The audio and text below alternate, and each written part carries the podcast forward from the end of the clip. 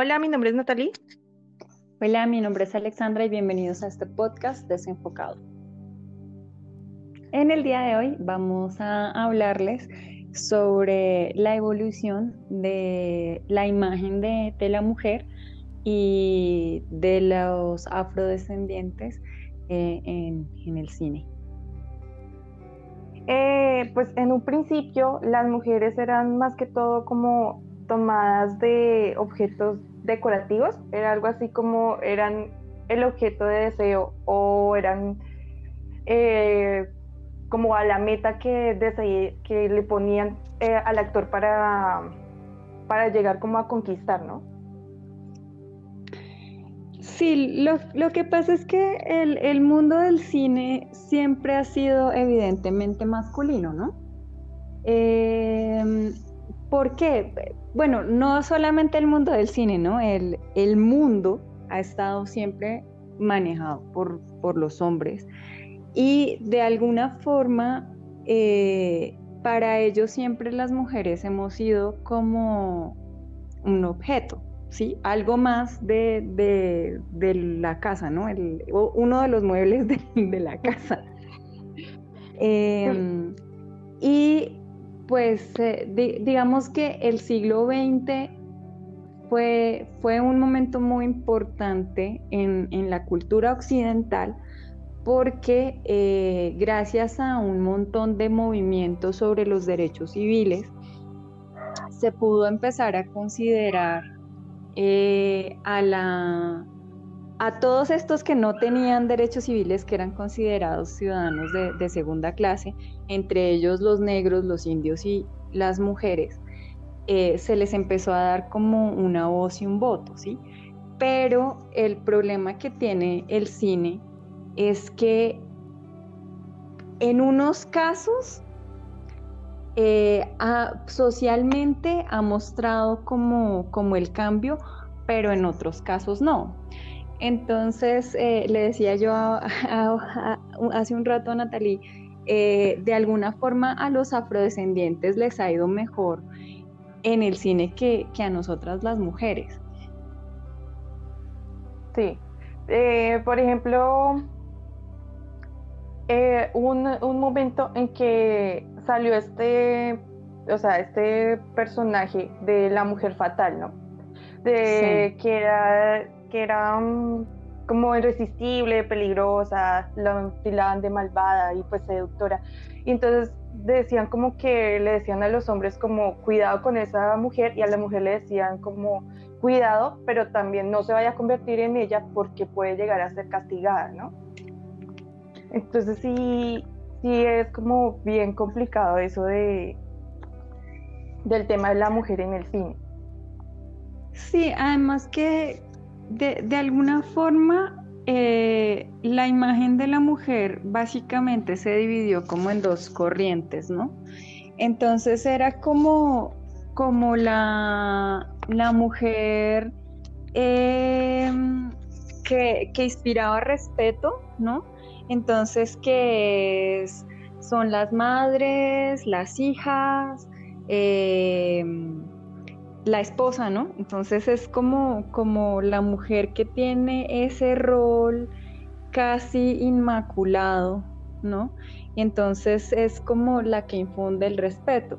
Y estaba la otra, que era la que tú dices que es la mujer fatal, entonces que era el objeto del deseo, que era la prostituta, que era la golfa, que era esa que no merecía el respeto y que era pero las dos eran objetos, ¿sí? O sea, eran, era algo que llegaba a adornar la historia, generalmente basada en un hombre y cuya, o sea, el papel de esas mujeres, fuera que fuera la buena o fuera que fuera la mala, era de alguna forma reactivo, ¿sí? Entonces no tenía su propia historia, no tenía sus propios valores, no tenía de pronto el desarrollo del personaje que, que, tanto se espera, sino que su función era reaccionar a la historia del hombre o a las acciones del hombre, ¿no?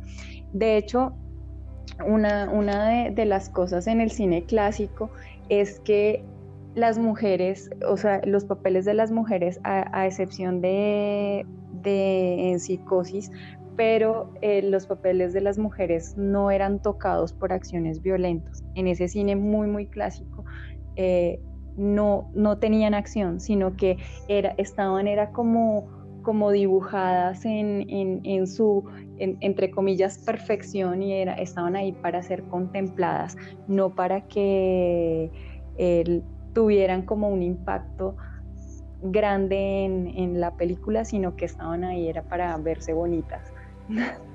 Sí, era como para que las protegieran, las cuidaran, así como por ejemplo una película, la de Aladdin, eh, donde está el, el, papá, el sultán, hablando con Yasmín y diciéndole como tienes que casarte con alguien porque cuando yo me muera, eh, alguien tiene que cuidar. Sí, alguien tiene que cuidar, alguien tiene que protegerte.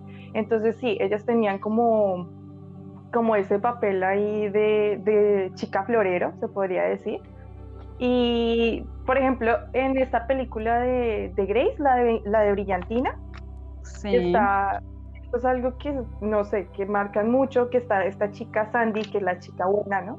La chica así pura y, y confiable. Y está esta otra chica que es Betty, creo que se llama, que estaba detrás de, de Dani.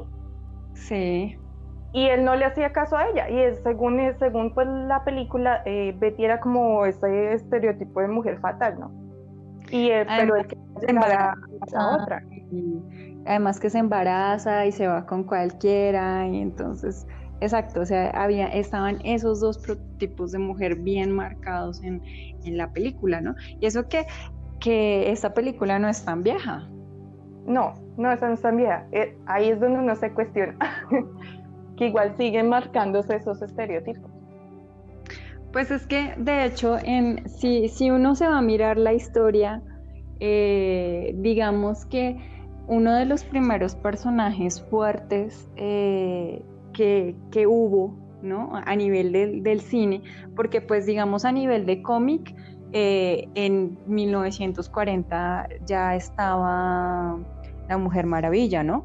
Pero digamos que a nivel de cine, uno de los primeros papeles fuertes que hubo fue el de la princesa Leia en 1977 y fue como la entrada de pronto a esa nueva categoría que ya no casaba dentro de, las dos anteriores que acabamos de nombrar, sino de la mujer heroína, ¿no? que también trae un poco de conflictos porque es la mujer heroína también desde una visión muy masculina. ¿sí? Entonces, eh, lo, que lo que tenía Leia era que ella tenía ya como esa actitud retadora, ¿no? Entonces eh, ya no necesito que me rescaten, sino que yo puedo sola y yo puedo hacer otras cosas, pero de todas maneras sí estaba, su papel seguía siendo reactivo a la historia grande, que era una historia masculina, y ella pues seguía siendo el interés amoroso de los otros protagonistas, además de que tenía varias cosas en las que seguía siendo como la damisela en peligro, pues, ¿no? Entonces, eh, no, no convenció totalmente como imagen de, de, lo que realmente, de lo que realmente pues representamos las mujeres, aunque se acercó un poco a, a lo que como al, como, como al concepto de, que puede ser una chica fuerte sin necesariamente renunciar a su feminidad, que de pronto eso es algo que pasa con otras heroínas del cine, ¿no? Que, que son, se volvieron superhéroes, pero entonces no son femeninas para nada, sino que es como básicamente la apropiación de un personaje masculino con una cara de mujer. Sí, por ejemplo, la de Tom Raider, la de Lara Croft, pues sí viene de un videojuego de todo esto, pero trae también toda esa carga, ¿no? No, ella, en la película, por ejemplo, en una escena le van a pasar un vestido y él dice como que, no, pues, ¿qué le pasa? o sea, yo no me he visto así. Entonces, en cierta forma, como que eso, ponerse un vestido y entonces está mal, ¿sí? Entonces, yo no sé, la, la construcción de ese personaje sí va a hacia una parte como masculina. Sí, exacto, o sea, por eso te digo, es como, como que hicieron, o sea, trataron de vendernos que eh, la mujer heroína eh, es, es una mujer con la personalidad de un hombre. ¿sí? Eh, y, en muchos casos en, el cine se siente así. Por ejemplo, eh, de, las de los 70 también tenemos a, la, protagonista de Alien, ¿cierto? Que, que, pues que ya ella ya lucha y maneja armas y todo esto, pero pasa algo muy parecido, ¿no? Entonces es, sigue siendo eh, la concepción de, del hombre de cómo se deben portar las mujeres. Entonces, entonces es como o debe ser extremadamente femenina o debe ser eh, ya lo más parecido a un hombre posible. ¿Sí? Entonces, no, no se acerca a, lo que son las mujeres reales. Y, yo pienso que e, ese ha sido como el problema siempre en el cine, que sobre todo en el cine comercial y en las grandes taquillas, hacen falta más mujeres reales, ¿sí? O sea, no que no estén vistas desde, desde la, aunque no estén creadas desde la perspectiva del hombre blanco heterosexual. Sí, porque también uno ve, por ejemplo, que roles de mujeres que eh, normalmente son, se dan mucho como al drama, ¿no? Entonces están como encasilladas en eso de, la, de la madre, como que perdió a sus hijos, o sí, como en ese tipo de cosas encasilladas. Y cuando la ponen así en una superproducción, por ejemplo, una que a mí me gusta bastante, que me parece que el personaje está bien construido, es la de Mad Max con Charlize Theron a mí me parece que ese es un personaje bastante fuerte y para el entorno en el que está, ¿no? Para el entorno en que, en que está construido el personaje me parece que está bien. Sí, pues, pues a mí, a mí una cosa de...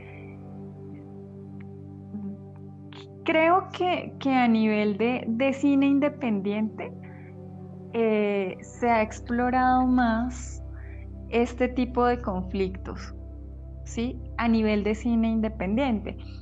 Por ejemplo, entre, entre, las, entre las películas que eh,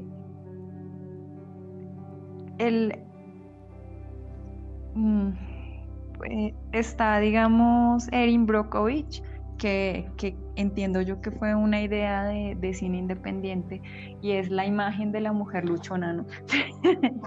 Pero eh, este personaje le valió el Oscar a, Julia Roberts, pero es un personaje que está lleno de unos matices muy bonitos, ¿sí? O sea, eh, es la mujer que, que, está marcada pues socialmente porque eh, tuvo un, matrimonio fallido y tiene unos hijos de ese matrimonio y pues le tocó a ella encargarse sola de, su familia y además pues eh, no tenía estudios pero, pero pues logra salir adelante con un poco de cosas. Y a mí ese personaje me parece que tiene unos matices súper bonitos, ¿sí? Y, finalmente, o sea, a pesar de todo, ella demuestra que no necesita como, o sea, no desvaloriza el papel del hombre, pero eh, muestra que, eh, tiene toda la fuerza interior para poder sacar un proyecto adelante, para poder sacar a sus hijos adelante. Y ese, ese personaje me parece muy bonito, pero digamos que no es, no fue un, una película de pronto de, esas de, gran expectativa, ¿no? Em, Bailando en la oscuridad también me pareció una película súper linda. Em, hay una película española que se llama El pájaro de la felicidad, que es como de los 90, que es sobre una mujer inmigrante también es una película muy bonita. O sea, estas que les estoy diciendo es para que vayan y las busquen y las vean. también es, una, es, sobre la, lucha de, una mujer inmigrante eh, en un país tan duro como, como España.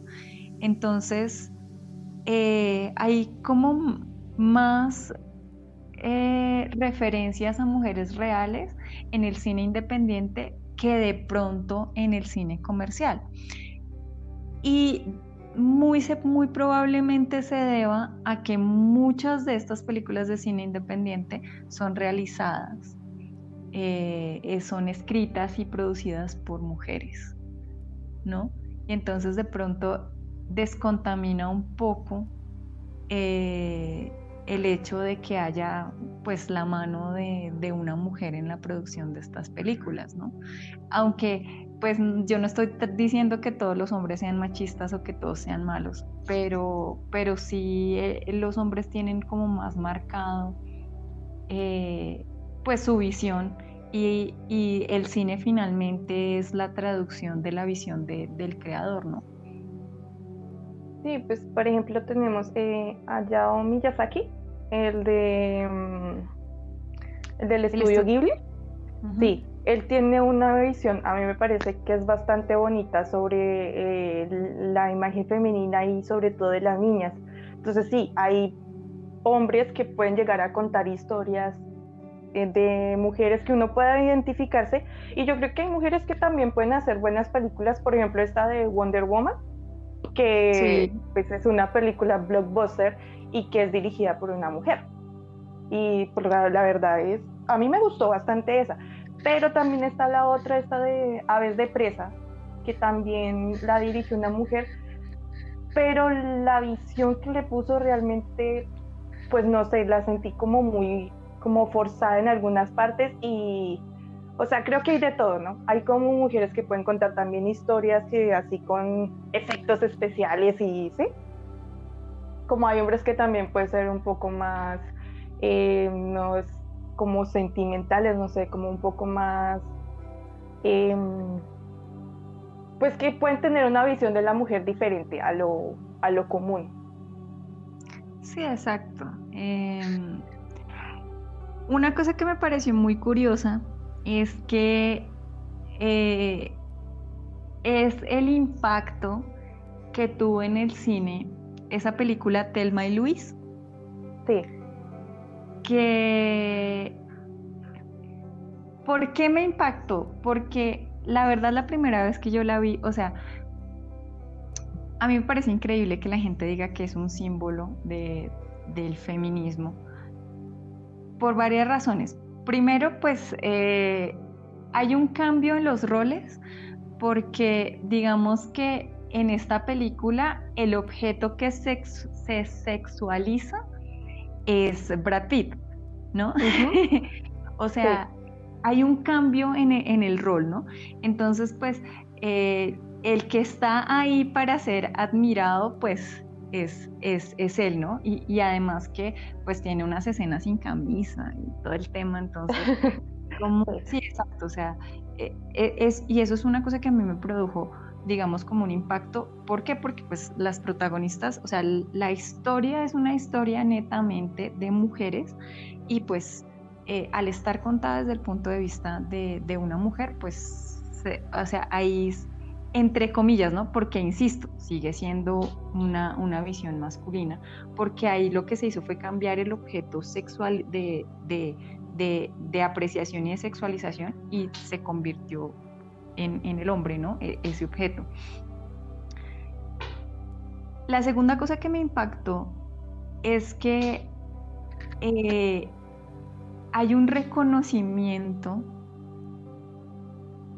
de, que ellas deben tomar justicia por su propia mano e ir en contra del sistema porque el mismo sistema no les permite eh, lograr cosas, ¿no? Entonces, hay una escena muy violenta en donde a una de ellas la violan en un parqueadero y llega la otra y la otra termina disparándole al tipo que la violó, que violó a la muchacha. No recuerdo si es Telma o Luis, no me acuerdo de los nombres, pero, pero en, la, en la escena una de ellas es violada y llega la otra a defenderla y termina disparándole al tipo. Y entonces ella le dice, no debiste haber hecho eso, debimos haber llamado a la policía. Y la otra le contesta, ¿para qué? ¿Sí? O sea, no nos iban a creer. No. Y entonces ella, eh, pero ella le decía, pero es que él me estaba atacando. Y entonces ella le decía, pero es que toda la gente que está en el bar va a decir que tú estabas coqueteando con él y que tú saliste al parqueadero con él porque querías estar con él. O sea, no te van a creer que él te vio, lo te van a decir que, que tú, o sea, que, que tú estás haciendo como pataleta, pues porque tú querías tener relaciones sexuales con él. O sea, eh, eh, es, eso me impactó porque me parece muy cercano a la realidad y porque conozco muchos casos reales de mujeres a los que les ha pasado eso. Sí, o sea, donde el hecho de que eh, pudieron haber coqueteado con el hombre o salido de fiesta o lo que sea, la gente asume que por, el, por ese hecho ya él tenía el derecho de, de, de estar con ella o de acceder a ella, ¿no? y no debería ser. Y conozco muchos casos y entonces e, eso fue una cosa que, que, me pareció supremamente impactante y que lo toca la película.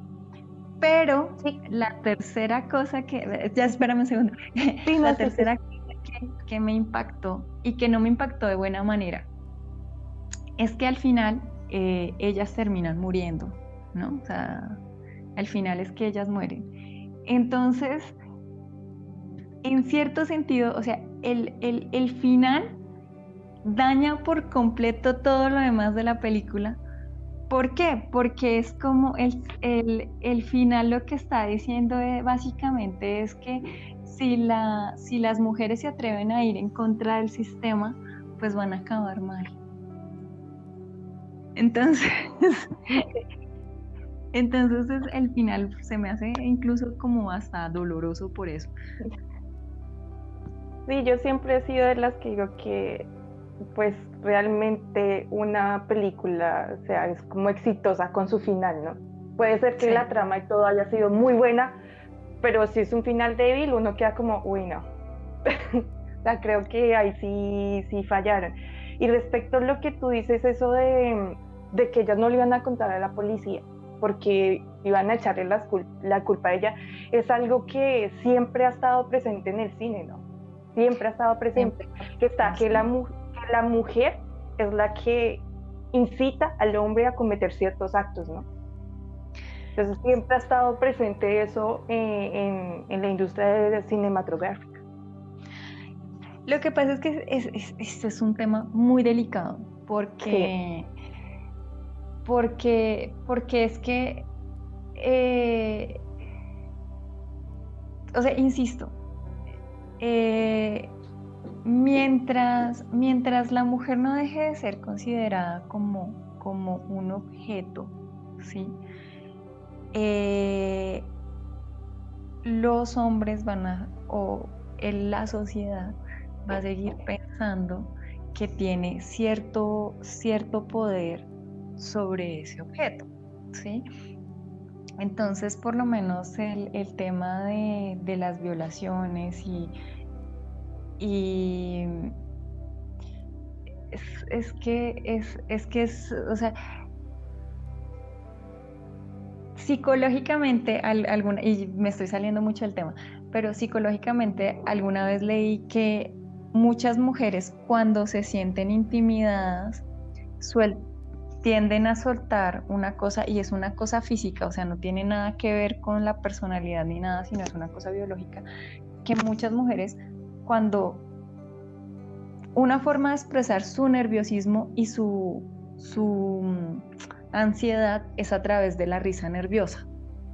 ¿Sí? O sea, como que como que es ese jejeje, pero pero lo hace involuntariamente y lo y el problema es que si, si ella lo hace con un hombre que la está de pronto acosando y, en el momento eh, ella está sintiendo que él la está acosando, pero por algún tema social, puede que el tipo sea el jefe, puede que sea el novio, puede que sea el que sea, por un tema social, ella como que no se aleja de él, sino que por, por em, o sea, como por el compromiso social, pues ella no lo rechaza, sino que se ríe de esta forma como, ay, sí.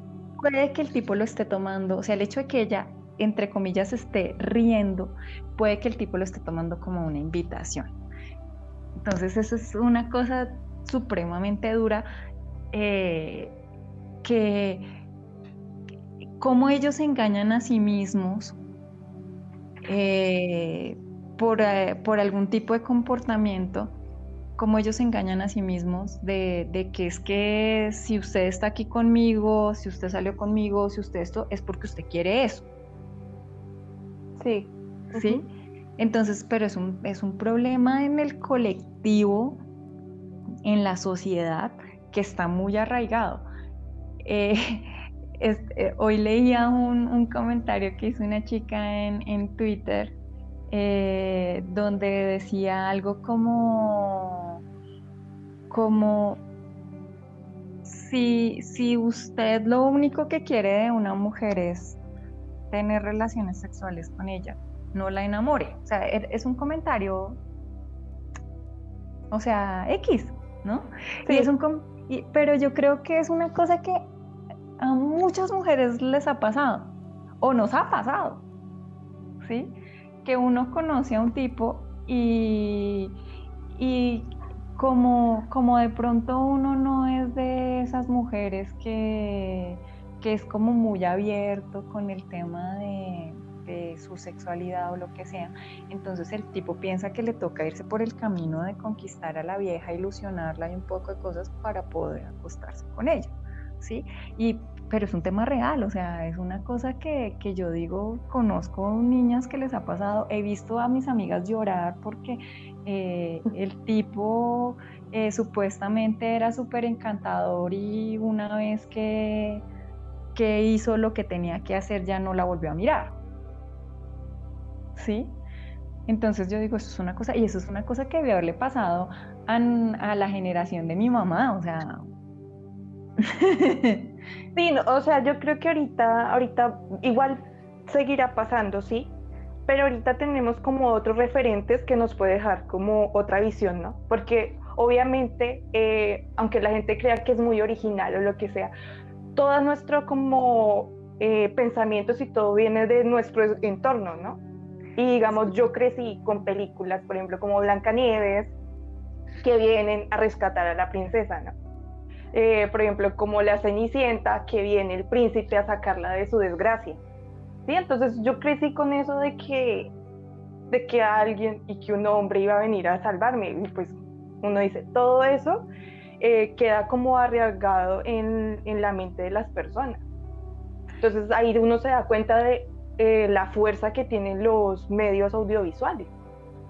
Y eso que, por lo menos ahorita, eh, la generación que viene después de nosotros, yo creo que ha crecido como con otros referentes, porque digamos que Disney se ha tomado eh, el esfuerzo, pues, de volver a contar las historias de esas princesas desde otro punto de vista. ¿sí?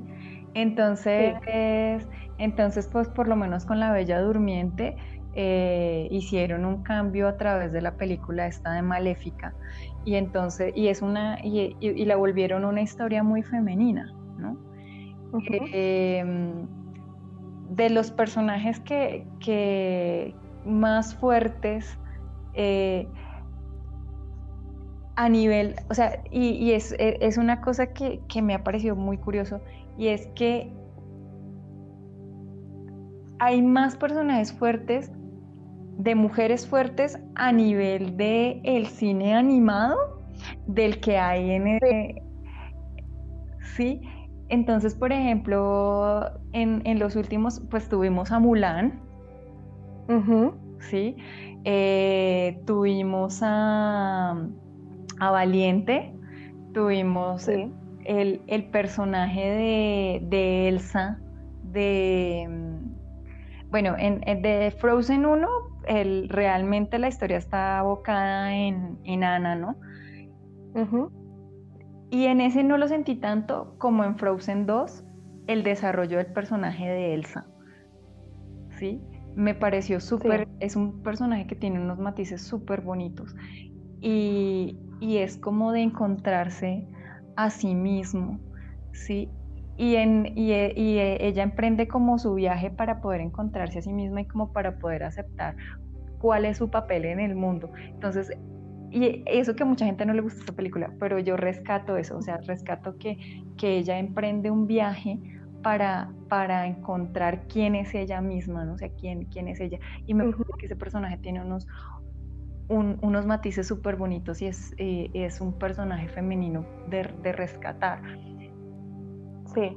Y a nivel lo que tú decías ahorita, o sea, por ejemplo, los personajes femeninos de que hizo, que hicieron, que hizo el estudio Ghibli, son personajes que tienen unos matices muy bonitos, todos mujeres fuertes, ¿sí? Y para mí es sorprendente que ese cine tenga más, más mujeres fuertes, mujeres reales, o sea, más, mujeres más reales, que de pronto el, el, cine normal eh, estadounidense, ¿sí? Eh,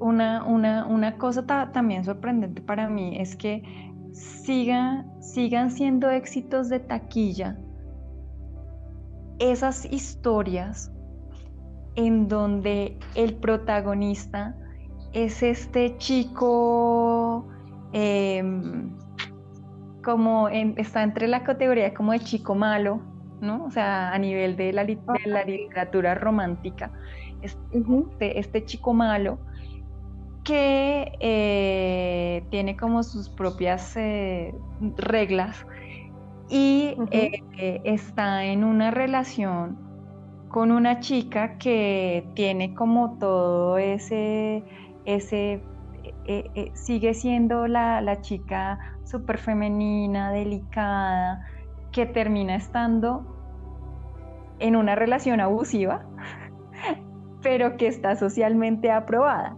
¿no? Sí, es igual es que la hacen como muy sumisa, ¿no?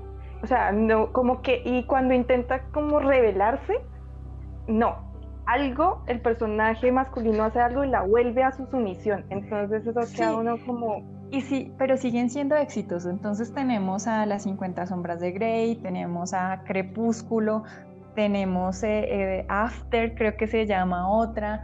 Em, eh, esta, a nivel de Latinoamérica hay una, creo que se llama como 30 metros cerca del cielo o algo así, no sé. sí, la he escuchado, pero no la he visto. No, pero, pero maneja, o sea, yo la, vi un pedazo y maneja una,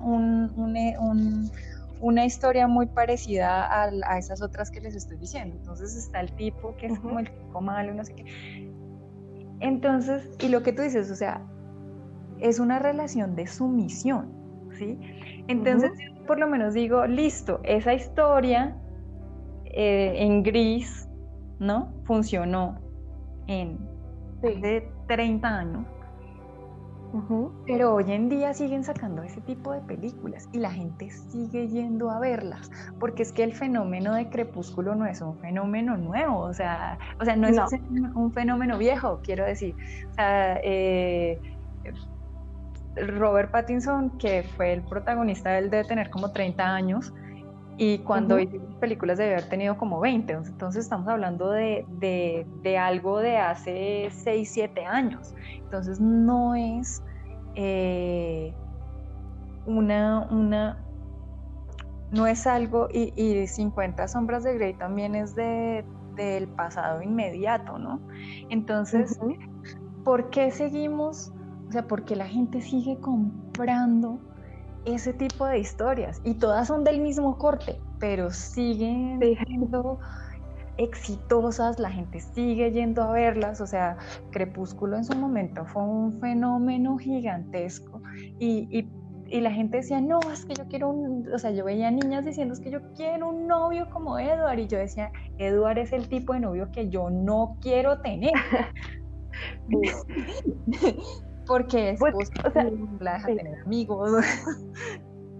Pues algo que yo creo es que es la forma en que cuentan la historia, ¿no? Porque digamos, yo puedo tener el mismo tema y hacer la historia mucho más cruda. Aquí se me hace que la hacen más, como que la glamorizan mucho, la romantizan, como le hacen un tipo de romanticismo a eso que pues que no va. Como otra, por ejemplo, no recuerdo muy bien esta película, pero es una que hizo Jennifer López, que estaba con, que se casó con un tipo, que era perfecto, todo el cuento, pero el tipo después empieza a ser abusivo. No, no me acuerdo el nombre de la película. Que ella termina, que ella termina matándolo. Sí, exactamente. Entonces, digamos, sí está como ese tipo que llegó todo, ay, sí, soy el príncipe azul, después le empieza a mostrar como ese, esa violencia y ella a la final se sale, sí, o sea, lo mata y todo, pero es como, eh, como se cuenta la historia un poco más cruda, ¿no? Entonces yo creo que tal vez la persona lo, lo mira por ese lado. Lo que pasa es que de alguna forma sea este tipo de, de historias se ha hecho bordeando el límite de la violencia física. ¿Sí? Entonces, entonces, de alguna forma, eh, se justificó que el hecho de que, de que tú estés con, un hombre, pero él no te golpee, no significa que no haya violencia. ¿Sí? Entonces, entonces que digamos, digamos e, e, ese, es, ese es como, como el problema que yo le veo a esas historias, ¿sí? Entonces es como, no, pero es que él nunca le ha pegado a ella. Sí, no le ha pegado, pero, pero no la deja tener a mí, o sea, eh, no la deja tener amigos, eh, el tipo es celoso y posesivo y, muy seguramente le critica la ropa y un poco de cosas. Y entonces es como, o sea, ¿cómo, puede ser posible que todavía en, en, en la, en la mente de, de, las mujeres y en la mente colectiva esté bien o se considere romántico que el tipo tenga ese tipo de acciones? ¿Sí?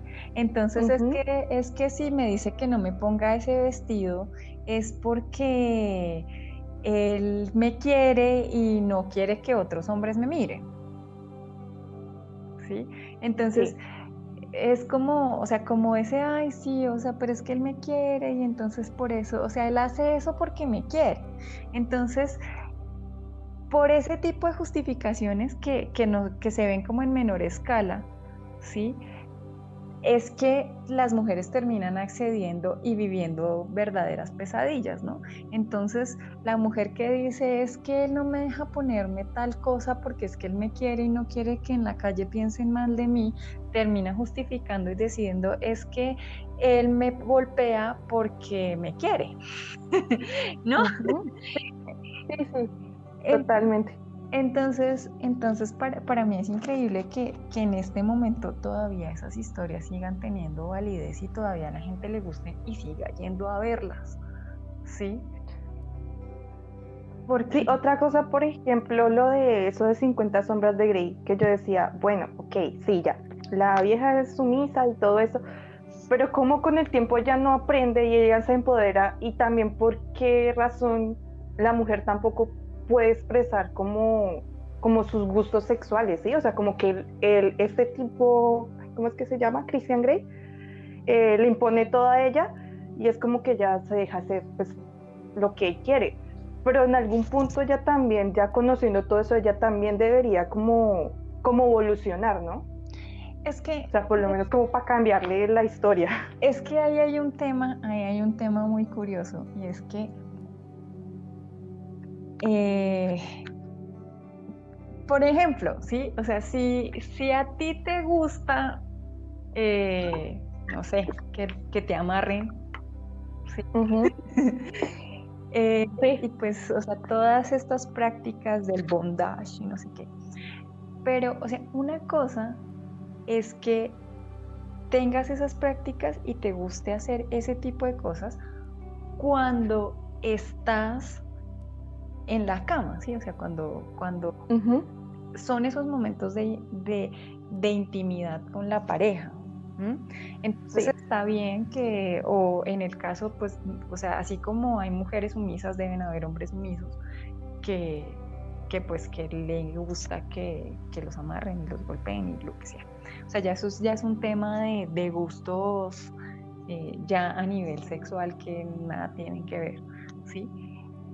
Pero, yo creo que debería haber una línea, ¿sí? Y lo que pasa con 50 de sombras de Grey es que desdibuja esa línea, ¿sí?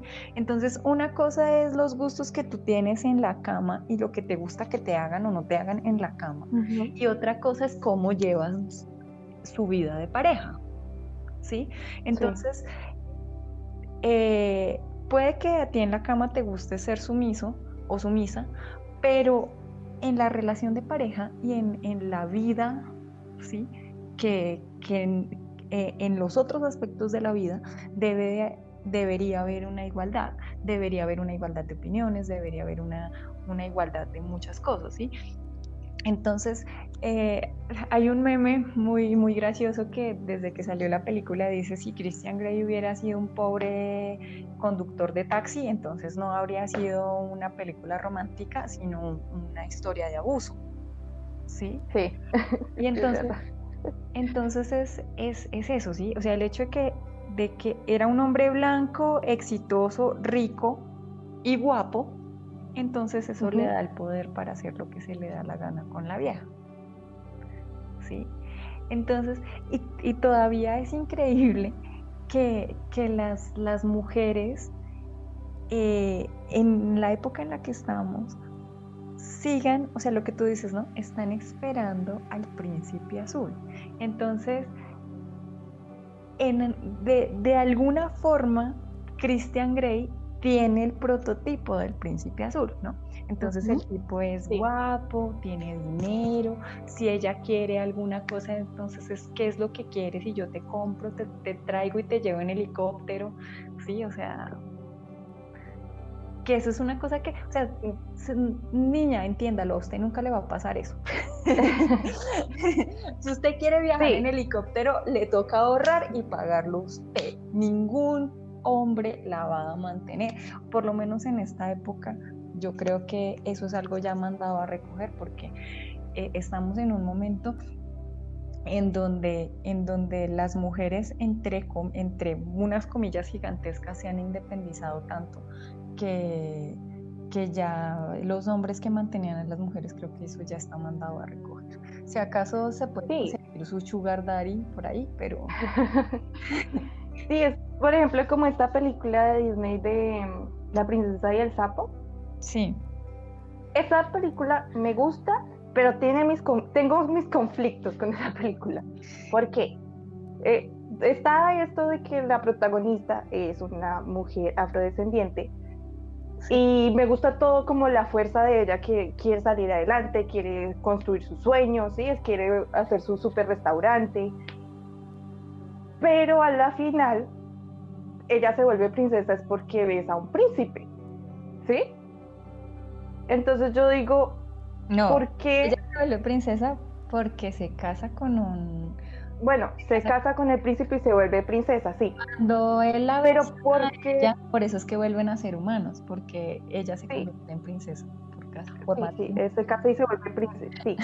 y yo digo, sí, sí, en eso sí. Pero yo digo, ¿por qué rayos eh, aún sigue habiendo de todas formas marcado eso de que ella es una persona afrodescendiente, ¿no?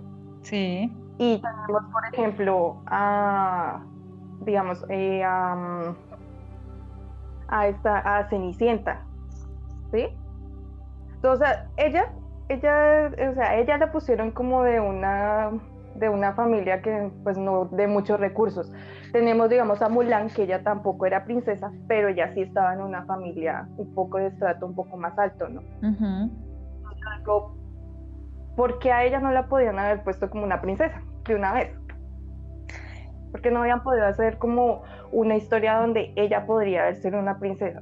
ahí, ahí sí es como que digo, no sé, Disney, ¿qué pasa? Lo que pasa es que yo, yo, creo, que, yo creo que la decisión de hacer eh, La princesa y el sapo fue una decisión muy arriesgada, porque, porque es la adaptación de un cuento clásico, ¿sí? Que, es un cuento clásico que a la hora de la verdad, si tú vas a leerlo, no tiene mayor cosa, ¿sí? Sino que pues es un, eh, es, es el, el, el sapo... Eh, conoce en el estanque a, la princesa y pues la convence y la princesa termina besándolo y termina convirtiéndose en, príncipe. Yo creo que la decisión de Disney con esta película fue muy arriesgada. Primero porque pues fue un eh, traer a, hacer la, mm, la princesa afrodescendiente, que es, entiendo que es la primera princesa afrodescendiente. Primero hubo eh, princesa eh, de raíces eh, indígenas, Mulan que era de raíces asiáticas y esta fue como, como la primera vez que se hizo una, una princesa afrodescendiente. Yo la verdad de esa película rescato la música. Sí, a mí me encanta así. O sea, sí. la música de esta película me encantó. Pienso que, que el grupo de músicos que trabajó en, esa película, como todo el, eh, ese sentimiento de, del jazz y de, de, del recorrido por el bayou y toda la cosa, eso me pareció, me pareció súper bonito. Eh, la música me encantó y el villano es uno de mis villanos favoritos. O sea, me, parece que, me parece que es un villano muy carismático, ¿no? O sea, eh, su personalidad y todo eso es un, villano chévere, como todo carismático. Em, pero, pero yo creo que, o sea, yo creo que fue una, una decisión muy arriesgada de hacer, pero, pero no cumplió, o sea, de lo que tú dices, siente uno como al final le deja a uno como, como un mal sabor de boca, ¿sí? Eh, porque pues básicamente cae en, la historia convencional, ¿no? Entonces ella termina volviéndose eh, princesa. Pero, pero pues no sé, no sé, o sea, de, de esa película amo la música, de verdad, y al villano. sí. Eh, aunque aunque lo bonito de, la princesa del sapo es que finalmente la que enfrenta al villano y la que gana es ella, ¿no? Eh, y cumple su sueño, ¿no? Y cumple su sueño además. O sea, la, que, la, que, logra, la que logra vencer al villano, e, enfrentar al villano y vencerlo, pues, pues es ella. Pero sí, sí, o sea, a mí también me pasó. Yo también, o sea, salí, salí diciendo, wow, el villano era genial y wow, la música está genial pero la película no me gustó. Eh, sí, sí, es verdad. Sí. Entonces, pues, pues, eh, lo que pasa es que es, eso, ¿no? O sea, seguimos, seguimos todavía, o sea, nos hace falta, nos queda un, un recorrido inmenso que hacer. Eh, entiendo yo que a nivel de, de Hollywood, solamente el 26% de, de, mujeres creadoras, ¿no? O sea, solamente la, en la industria del cine solamente hay un 26% de, mujeres creadoras. El otro 74% siguen siendo hombres y pues esto significa que sigue siendo un, un mercado masculino sobre todas las cosas. Em, también pienso que, pues, digamos que, el cine ha sido más, eh, más buena gente, más empático eh, con, con la población afrodescendiente. Eh, ¿Por qué? Porque desde, desde los 40 hubo una, serie de, normas que les permitió eh, de alguna forma alcanzar papeles serios, eh, les permitió que no les no, no que los negros no tuvieran papeles que fueran peyorativos, ¿no? Entonces, o sea, hubo una norma que lo estableció así. Entonces, digamos que, que ellos han sido tratados o sea, el, afrodescendiente o las historias sobre afrodescendientes han sido tratados con mucha más delicadeza de la forma en la que ha sido de la que han sido tratadas las, las mujeres, ¿no? Em, datos increíbles, pues eh, que el hecho de que, de que la, la primera eh, nominación y, la primera vez que, una persona negra eh, ganó un Oscar pues fue en los 40, que fue Hattie McDonald por el que participó en, la película Lo que el viento se llevó. Eh, pero pues es una, es un, fue un papel porque ella era la, la sirvienta de, de la protagonista y pues es un, eh, es un papel que recae en el estereotipo de, que, de lo que eran los negros, pero digamos que, que con la protección que tenían era un papel en donde pues ella, o sea, era una cosa que no estaba alejada de la realidad y no era tratada de forma peyorativa y pues el, el papel que ella hizo fue muy bueno y, y, le valió pues, pues su nominación y su premio, ¿no? Y, y pues también eh, yo pienso que, que, lo, que, Ana, que los actores, los actores negros han, o bueno, eh, en el cine, eh, los actores negros han interpretado incluso profesiones que de pronto en la vida real no habían alcanzado. Sí. ¿Sí? Pero que en, el cine sí les fue posible. Entonces, eh, por ejemplo, lo del tema de, que llegara un presidente negro a la Casa Blanca. Entonces ya nosotros habíamos tenido películas en donde habían presidentes negros antes de que pasaran en, la vida real. Entonces, sí, por, señora. Eh, por, ejemplo, eh, lo que dices, digamos que se ha visto más en esto que hablamos de cuanto a mujer y la comunidad negra, se han visto más películas que estén sostenidos por la comunidad negra, que sea, o sea, sostenidas netamente por ellos, a las que una mujer puede llegar como a, sí, o sea, como que sostener la película eh, en, esa mujer, ¿sí? Sí. Entonces, por ejemplo, como lo que pasó con eh, lo de Capitana Marvel, que todo el mundo le metió una carga que iba a ser la película súper feminista y, eso le metió que cuando uno fue a ver la película fue como, pero ¿y esto qué? o sea, fue tanto el bombo que le metieron que a la final la película no llegó como a los estándares que uno iba eh, como pensando que iba a llegar a ser. Es que, es que Marvel lo ha intentado, o sea, yo no digo que no, o sea, Marvel lo ha intentado, o sea, ha intentado eh, diversificar y, ser como, como incluyentes, pero de todas formas, o sea, eh, si, si ustedes van a ver en game, eh, yo no me atrevería a decir que, están en un porcentaje igual los papeles masculinos que los femeninos. O sea, ¿sí? Eh, de hecho, en Game tiene una, una escena de, ese Gear Power que me pareció incluso bastante forzada,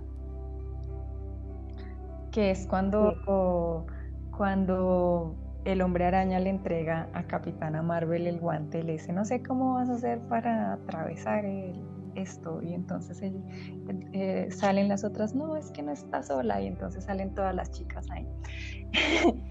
Eh, sí. Sí, o sea, que ellos, o sea, te llegaron ahí todas como por casualidad. O sea, eh, dije como, o sea, se sintió como muy forzado. O sea, bien hecho por el, por el Gear Power, pero se, se sintió como como muy forzado.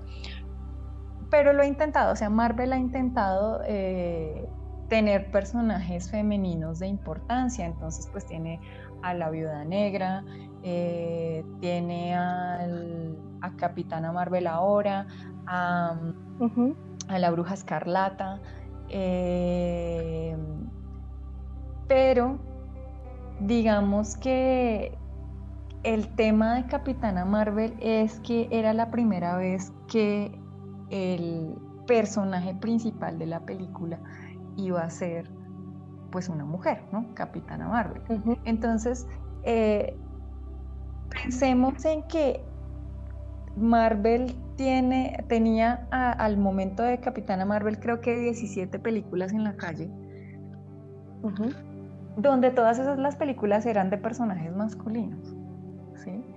Y donde, pues sí, o sea, yo reconozco, reconozco a un par de personajes femeninos fuertes, eh, eh, por lo menos en, el caso de, de, Black Widow, de Scarlet Witch, em, Sharon, que es la, bueno, Peggy Carter, pero, de todas, pero de todas formas siempre fueron papeles secundarios. ¿Sí? De pronto el más importante fue el de, el de Black Widow, que pues que estuvo casi en todas las películas y esto. Pero, pero pues realmente la participación femenina no fue tan eh, como tan importante, ¿sí? O sea, creo que sí lo ha intentado, pero pues sí hace falta, sí, le hace falta más eh, desarrollo de los personajes, ¿sí? Eh, iba a hacer un comentario también frente a Marvel. Eh, tenemos una, una actriz muy importante, bueno, pues no importante, no, de pronto no tan importante como talentosa, y es Lupita Nyong'o, creo que se llama ese es el apellido. Sí, sí, sí. Y ella tiene, y ella tiene las dos características que hablábamos hoy, ¿no? Es mujer y es eh, afrodescendiente. ¿Por qué no hay papeles para ella? Sí, o sea, sí, verá que sí. Sabemos que es genial, o sea, porque, porque pues, o sea, ella, o sea, realmente ella se, ella se ganó el Oscar por 12 años de esclavitud, pero realmente su papel en la película es cortiquito, o sea, o sea, tuvo un par de escenas, pero, o sea, fue tan tan buena su actuación y dejó tan marcado a, la gente en ese par de escenas en las que salió que se mereció su Oscar, ¿cierto? Entonces sabemos que la vieja tiene un potencial increíble para, para la actuación. Pero, por ejemplo, a nivel de, grandes eh, de grandes mm, eh, estudios, pues sí, o sea, participó en Marvel, sí, estuvo en, Black Panther y eh, tiene una participación también en, Star Wars. Pero pues eh, su personaje de Star Wars pues es un, o sea, es un, es un animado, entonces pues realmente un, para la gente que no sabe, que pues no, le pasa totalmente desapercibido que es ella quien está ahí. Y pues a mí esa película... Pues a ti. A mí esa película, la de Black Panther, me gustó. O sea, me gustó bastante como toda la parte también de como de historia que le metieron en cuanto a la como sus mm, eh, se me como su sí exactamente raíces de personaje me gustó lo que tú dices es verdad ella es una muy buena actriz. La última vez la última película que vi de ella fue la de nosotros. Y realmente la vieja tiene como no sé o sea una habilidad estrónica o sea no sé que esa película no es buena. la película no es tan buena. Pero no, es tan buena no, no, no, la película no es tan buena. Igual, digamos. Se rescata la actuación de ella, sí, o sea. Sí, es interesante el guion, o sea, está interesante algo de, la película, pero la actuación de ella es muy buena. es muy, muy buena. Entonces, ¿por qué no hay papeles para ella? ¿Sí? O sea, ¿por qué no? Entonces, eso es, eh, eh, ¿Qué nos hace falta? O sea, tiene, tiene las los dos rasgos que te digo, es una mujer y es una mujer afrodescendente. Entonces, ¿por qué no hay papeles para ella? Eso, eso es una cosa que me parece... Eh, porque yo dije, o sea, en el momento en que se ganó el Oscar, yo pensé, esto la va a meter muy en el mapa y vamos a empezar a verla hasta que no sepa a, a feo, ¿sí? Sí pero realmente no pasó eso, ¿sí? O sea, por eso te digo, o sea, en grande eh, de cartelera ha estado en, Black Panther y, en, en, esta, en esta otra, pero, pero no la he visto más, o sea, yo quería verla más como, como de pronto en otras películas como de drama, como en, donde ella pueda como sacar ese, e, ese talento que tiene, pero no la he visto. Entonces, eso me, parece una curiosidad, porque, porque no hay papeles para ella. Y por el otro lado, sí. por el otro lado, tenemos a Michael J. Eh, a Michael J. Jordan, es que se llama Michael B. Jordan. Sí, sí, sí, sí. Michael B. Jordan, es, a, mí, a mí me parece que el tipo es un buen actor, ¿sí? Eh,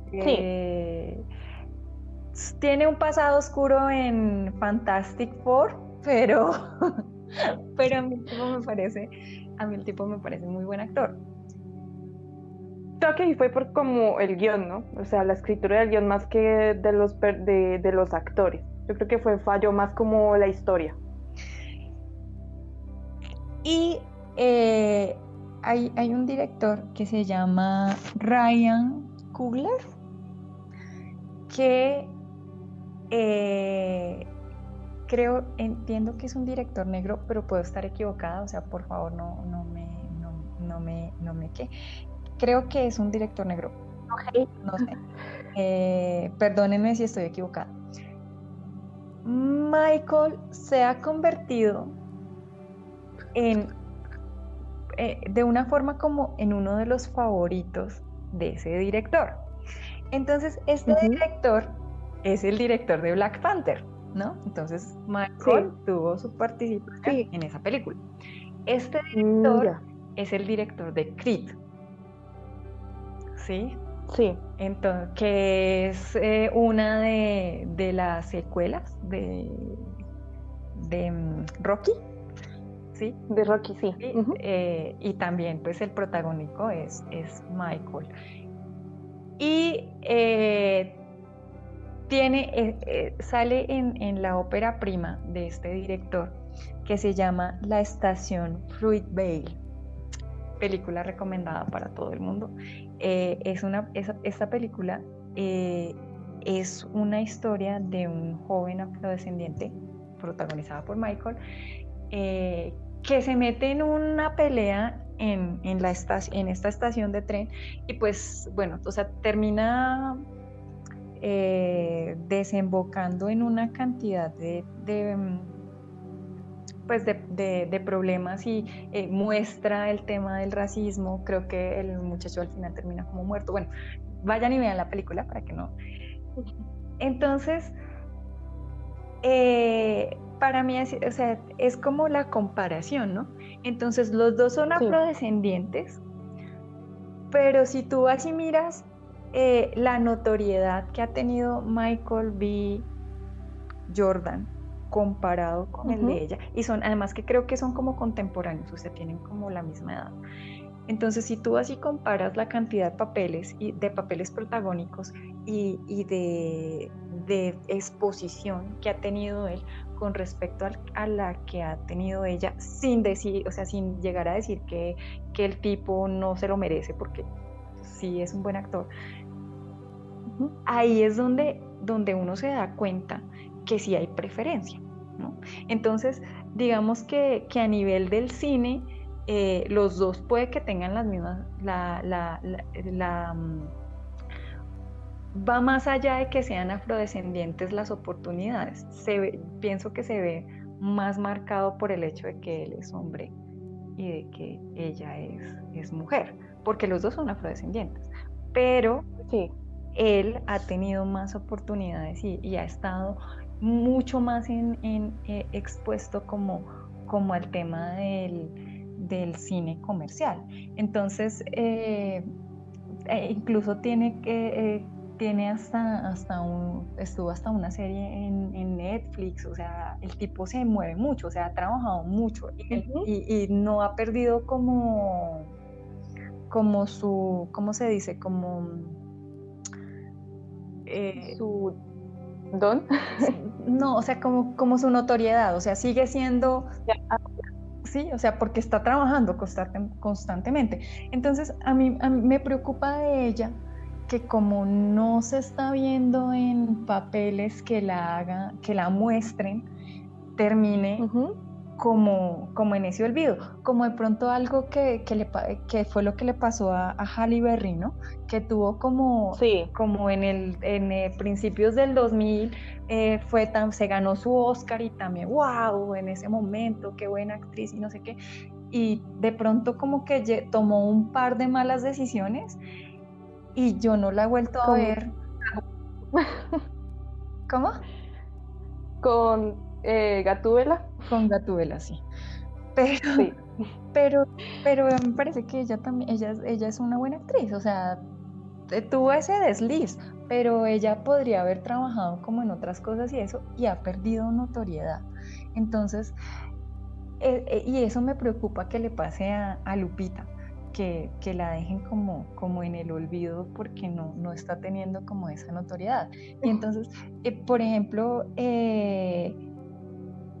de, de, las, de, las actrices negras, eh, Whoopi Wolver tuvo una época en la que trabajó muchísimo, pero muchísimo. Y después que pasó también como por una mala racha y como que después ya no, eh, como que perdió como esa notoriedad. Em, o, eh, a mí me gusta mucho esta, esta señora de apellido Spencer, que también ganó Oscar. Y, Octavia. Octavia Spencer. Eh, muy, muy, buena actriz. Eh, también ha hecho unos papeles increíbles. A mí eh, hizo hasta también, ella ya también hizo, está como Morgan Freeman, ella ya hizo Adiós, entonces. hizo en un personaje, hizo Adiós. Entonces, eh, también, o sea, me parece también muy buena actriz y, también se ha consolidado, ¿no? Em, eh, hay una eh, otra actriz que también, también estuvo con ella, estuvo con ella en The Help y estuvo con ella en, en la de las mentes brillantes, que no me acuerdo cómo se llama bien esa, esa se llama Talentos Ocultos. Talentos Ocultos, eso. Eh, que también, que también es, eh, es, una muy buena actriz. Pero, pero pues yo, lo, o sea, insisto, digan, me, me, gusta mucho esta mujer, eh, Octavia Spencer, porque me parece que siempre le han dado sus personajes así como fuertes, como de mujeres fuertes, ¿no? Y luchadoras. Y, ese, ese, papel en The Help es, un, es una, o sea, sí, es muy bueno. del estadio con ese papel. Sí. Y, en esta película de talentos ocultos también me gusta mucho el papel que hace. Em, me parece que, ellas han hecho parte como de esa generación de, mujeres que, que, han, pues, que han hecho papeles más, eh, más de mujeres más fuertes y pues con el agregado de que son, de que son afrodescendientes. Pero, pero sí, yo insisto en que, en que al afrodescendiente le ha ido mejor que, que a la mujer en general. Sí, es que igual uno, o sea, yo me hago la pregunta como a dónde va la industria del cine en cuanto a que no entiendo por qué razón.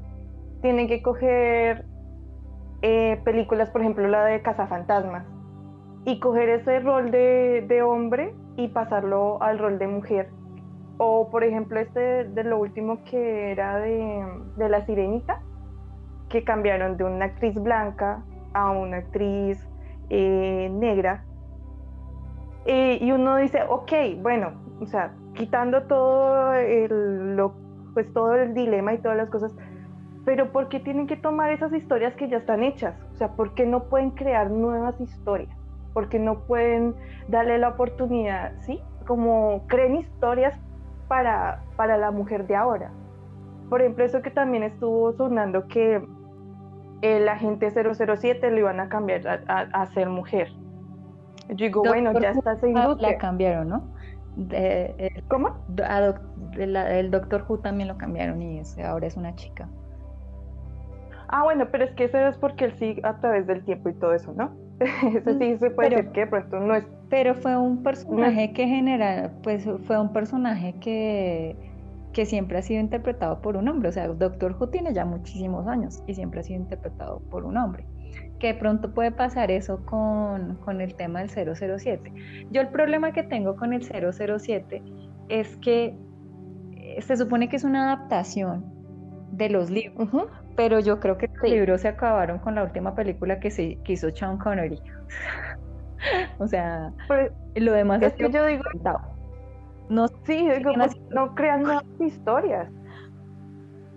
No sé por qué siguen haciendo esas películas, no sé, eso, ya va más allá de mi entendimiento.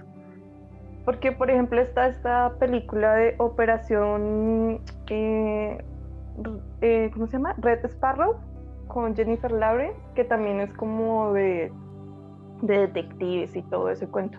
O sea, porque no pueden crear como nuevas historias que, sí, que le den oportunidad a, otras personas, ¿no? A contar otras historias, a ver otro punto de vista. Porque ya, digamos, la gente 007 es la misma película una tras otra, una tras otra, entonces yo creo que ya es hora de refrescar como el cine. Lo que pasa es que es que lo que lo que hablábamos el otro día, yo creo que mientras algo produzca dinero y la, masa siga yendo a verla, la van a seguir haciendo.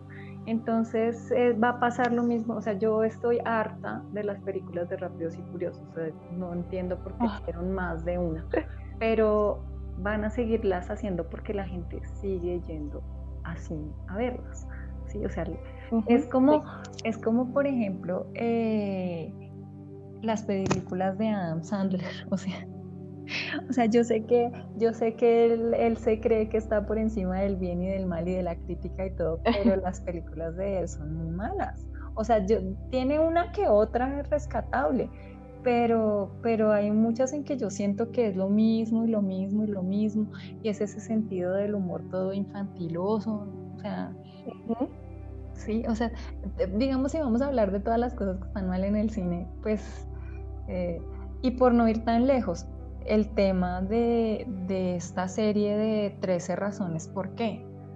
debieron haber ah, dejado sola la primera temporada. O sea, la, eso que hicieron en la segunda temporada, y eso que yo no vi sino unos capítulos, pero a mí me parece que eso que hicieron con la, de la segunda temporada fue una infamia y no debieron haberlo hecho.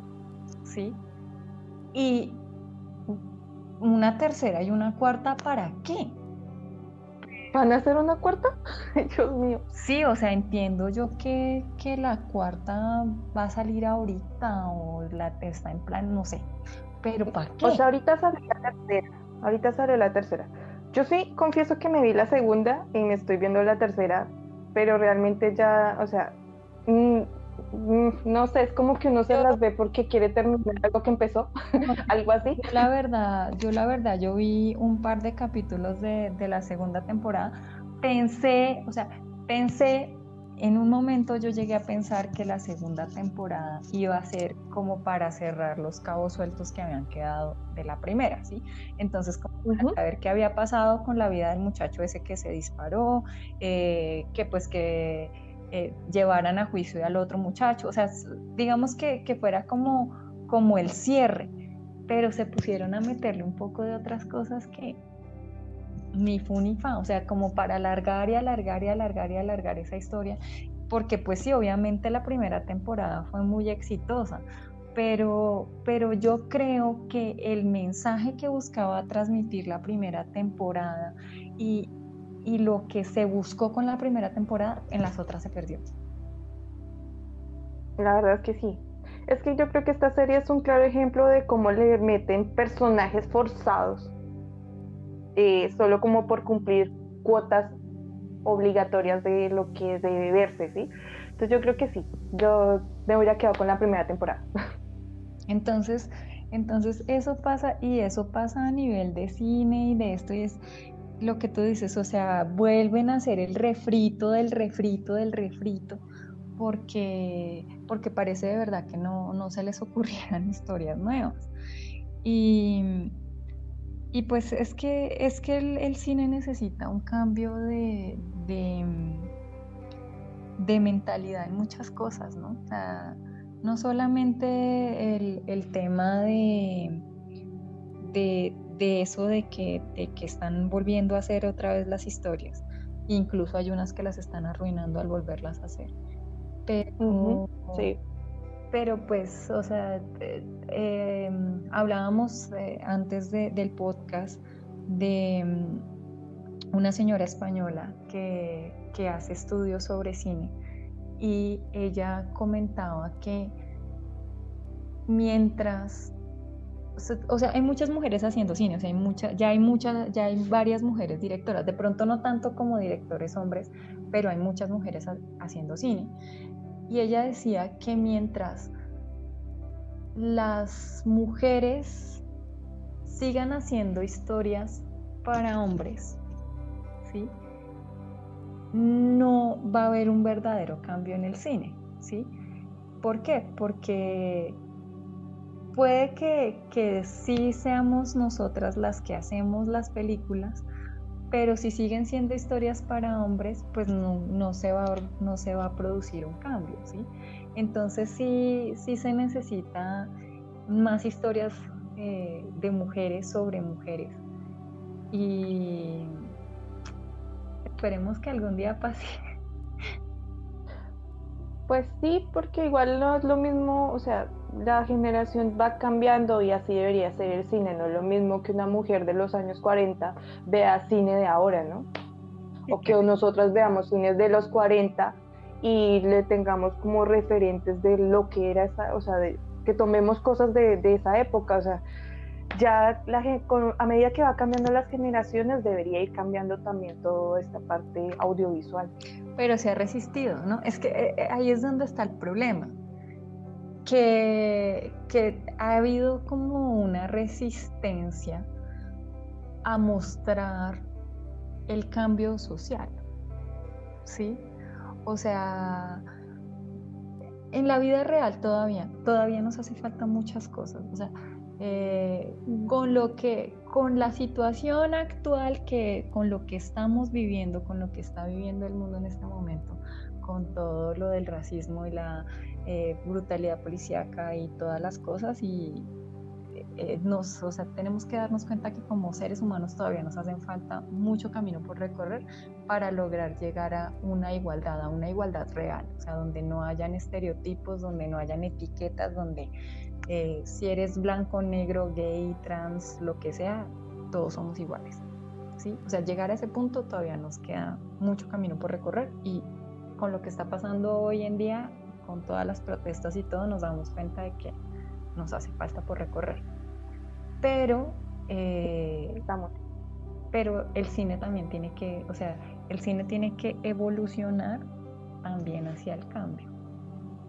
Y mientras eso no pase, y, mientras no haya igual, o sea, mientras no haya igualdad y mientras eh, los actores hombres sigan recibiendo más eh, una remuneración más alta por su servicio que, que una actriz mujer y mientras todas esas cosas pues realmente el cambio no se va a dar.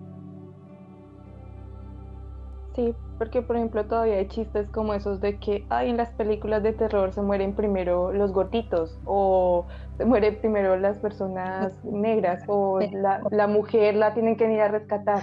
Los pelirrojos. sí, de verdad. Sí, o sea, si todavía esos chistes están vigentes, sino queda como... Y eso que igual ha evolucionado un poco, pero de todas formas sigue igual. Pues pues es que es un, es un tema, es un tema de lenguaje también, ¿no? Eh, lo que hablábamos eh, en, otra oportunidad, el hecho de que, de que le digan a una persona es que usted eh, corre como niña, o golpea como niña, o llora como niña, ¿sí? O ese del hecho de que, de que se institucionalmente se hayan dividido las cosas entre negro y blanco. Entonces no es solamente un tema racial, o sea, el, problema racial ha trascendido al lenguaje en el sentido de que lo bueno es blanco y lo malo es negro, ¿no? Entonces, eh, la magia negra, eh,